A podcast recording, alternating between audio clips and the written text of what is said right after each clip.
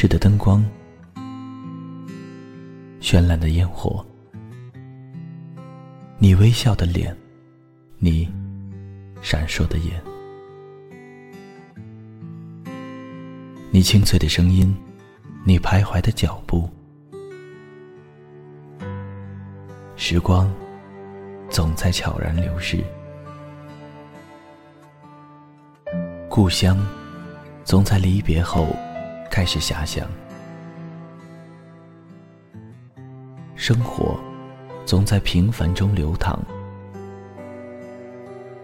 梦想总在暗淡后发光，爱情在你伸出双手的那一刻。拥抱希望，给时间一场旅行，让我们在时光的静止中沉睡在声音的世界。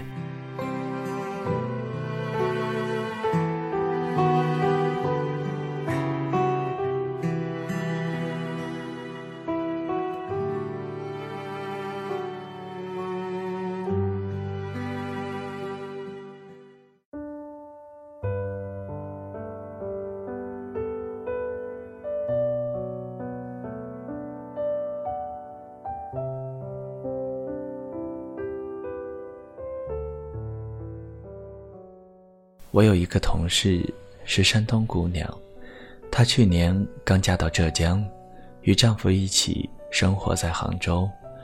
二零一四年十二月初，她发了一条朋友圈，她说自己开启了话痨模式，但大家都知道，其实她是为买到了元旦回家的票而高兴的。后来的每一天，她几乎每天都加班。为了赶在元旦放假前把图赶完，他说：“有了回家的动力，画图的效率特别高。”俨然一副小女儿的表情。一月三日晚，我在上海回杭州的高铁上刷朋友圈，看到他发的一条状态：“陪伴是最长情的告白，爱家人。”这个一米七零的山东姑娘。带着家里的吃食，带着家人真挚的祝福与爱惜回来了。那些细腻的情感，全都包含在了陪伴是最长情的告白。我记得他特别爱吃家里的饼，因为不会变质，每次都会带一大包。我想他在杭州吃着这些妈妈亲手烙的饼。一定可以闻见妈妈的味道，即使饼已经凉了，心里也是暖滋滋的。她说，丈夫第一次去她家过年，下了一夜的大雪，她的丈夫发了高烧。凌晨四点钟，她和姐姐、姐夫拿着拖把，在黑漆漆的冷风呼啸的夜里，扫落在车上的雪，防止早晨的时候积雪冻坏了车子。我每次和他聊天，都会聊聊家里的小事，因为认识了他，我才知道，原来每一次的陪伴，都是最幸福、最唯一的。那些热气腾腾的家常小菜，清澈暖暖的茶水，那些促膝饶坐的日子，显得越发生动起来。这些数得清的日子里，一次次的撒娇、任性，都是微笑着的。再多的艰难与困苦，一回家，自然而然就变轻了，好像那些受伤自卑的夜晚也明亮起来。其实，在本科阶段，我回家的次数也是蛮高的。工作之后，几乎每周都会回家，除了偶尔的加班之外，其余的周末都是在家度过的。我妈妈总笑着对邻居说。你看，刚走几天就又在家里赖着了。我妈妈每次说出这句话的时候，眉眼都是笑着的，幸福的笑容好像从弯弯的眼睛中溢出来。她总嫌弃我不叠被子，总抱怨我回家一次就把房间折腾一遍，总说我小时候爱做菜，怎么长大了变得这么懒？打扫卫生。都是三催四请的。他嫌弃我的时候，总是一脸的严肃与正色，每次我都忍不住要笑。可是，妈妈，你知道吗？我想在生命的长河里多吃几次你做的饭菜。我想趁着我还年轻可爱，多撒几次娇。等我结婚生孩子后，我就不敢对着年迈的你撒娇了。我想来生还做你的孩子，所以想让你记住我的坏，这样下辈子你和爸爸就还认得我。大学毕业那会儿，我还躲在宿舍的被窝里，偷偷的计算这辈子。能见到爷爷奶奶、爸爸妈妈的次数与时间，偷偷的算计小男神 UC 哥哥长大的时间。一年、两年、多少年？数着数着就开始掉眼泪，似乎每一次回家都在狠心的把数字变得越来越小。似乎只要等小男神长大一点。他就不需要我的陪伴了。我总担心别人笑我太恋家，不专注工作与学习，怕别人说我没有上进心。但是每一个周五的傍晚，那些按耐不住的回家的心情，就击垮了所有的担忧与恐惧。愿拿自己的时间换取每一次见面的微笑，这些便是一生无法割舍的回忆。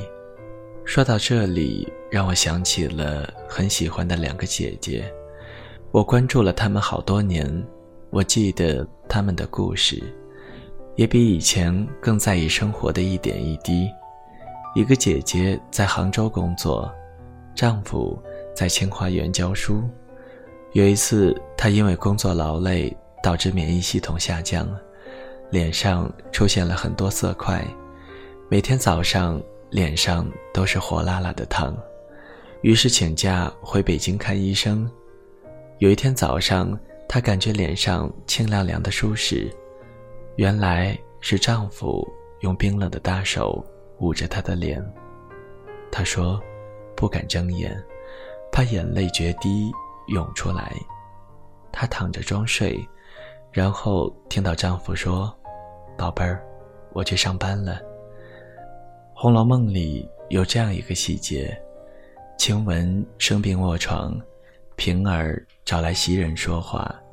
晴雯以为他们在商议着要把她赶出来。其实生病的人特别容易多心，这个姐姐也不例外。她对丈夫说：“哥哥，谢谢你在我那么丑的时候没有嫌弃我，反而一直鼓励着我。”姐姐的丈夫回答说：“你住在那样小的房子里，不也没有嫌弃我吗？都是夫妻，不要说这样的话。”姐姐说：“因为哥哥觉得结婚特别幸福，谢谢哥哥。”这么一个小故事，让我在阴冷潮湿的杭城的冬日里特别感动。我记得特别深刻的一个故事是某个周末。姐姐的丈夫从北京来看她。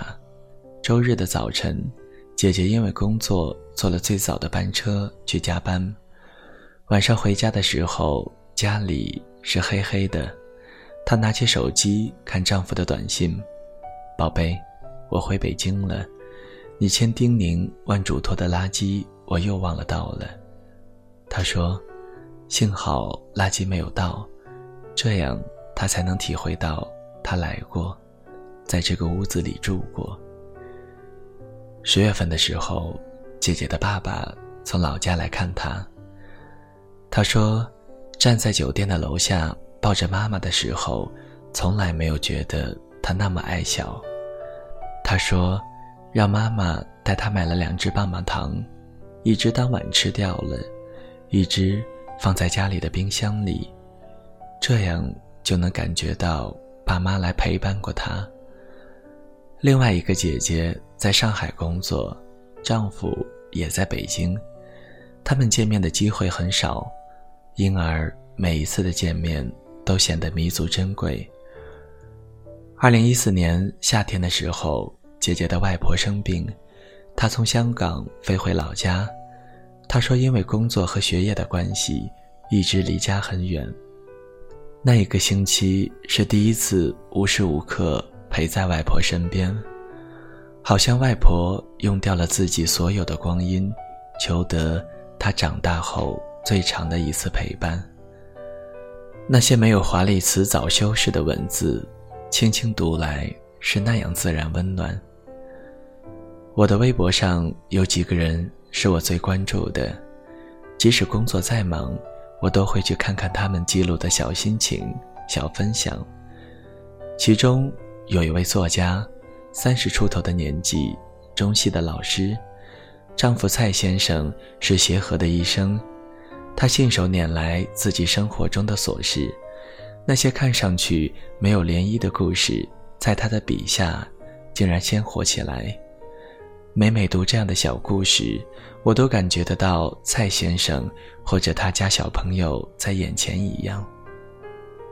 相伴的每一天都是全新的，他可以为蔡先生不吃咖喱而自己超爱咖喱而急得跺脚。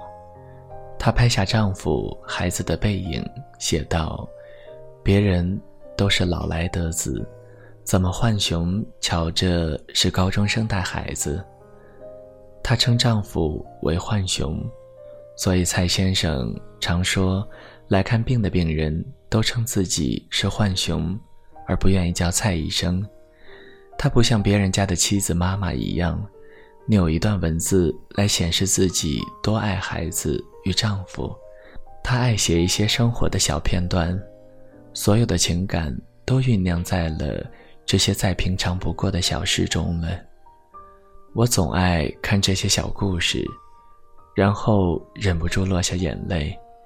这些小故事里是两个姐姐因为工作分离的无奈，是因为每一次相聚的可贵，是因为慢慢的思念。而很多夫妻、家人，却因为每日的见面常常吵架，一些鸡毛蒜皮也能吵得天翻地覆。不知收敛的丈夫或妻子蛮横冲动，对着妻子或丈夫指手画脚，对孩子毫不关心。孩子嫌弃父母做的饭菜不好吃，或者觉得父母约束了他们的自由，索性不回家吃饭，住得很近也懒得回家。这样的事情很多，公交车、地铁站的公益广告。总放着这些故事，多看几次，就再也没有勇气去看了。许多人总是这样，生活很安逸，有父母、孩子、家人的陪伴，但是却因为幸福太容易得到，而失去了真爱的能力。所有的珍惜，如果等到失去才能醒悟，那样。才会是人生最错误的无奈吧。总觉得依照这些姐姐的性情，即使每日都陪在丈夫、家人身边，也是足够珍惜的，因为他们知道，再多的陪伴也抵不住时间的流逝，所以，再长的人生，也是短暂的。写到这里，想到杨绛与钱钟书，他们相伴一生。是那样长，又是那样短暂。他们用一生的陪伴，书写了一段浪漫的爱情。前不久看到这样一则微博：吉林的一个老伯在凛冽的寒风中，抱着死去的老伴，两个多小时。他说：“就想抱抱他，好像他没有死去一样。”每一次写这些身边的小故事，总觉得生活是那样的甜蜜。在很长一段时间里，我对婚姻与爱情特别失望。电视或者周围人的故事，锐减了我对爱情和婚姻的期许。也许不愿看到身边的人不幸福，每一次听到妻子被丈夫毫无理由的斥责辱骂，都会让我咬牙切齿。有时候遇到丈夫或者妻子出轨的消息，会觉得特别不可思议。每一次的失望，我都细心去数一数这些感人的故事，慢慢笃定了对爱情、婚姻、家庭的信心。生活中遇到孩子对父母的羞辱，甚至抛弃，总会觉得特别生气，总觉得。报应是连环的，做孩子的总该是孝顺的，那些被泯灭的良心是会复燃的。我总是这样，性情简单而直接，就像我相信大部分的孩子是善良的，大部分的夫妻是和谐的，大部分的家人是互敬互爱的，大部分的学生是尊敬老师的。大部分的关系是单纯的，陪伴是最长情的告白，在我们还爱得深刻的时候，在他们还没有老去的时候，在自己还年轻的时候。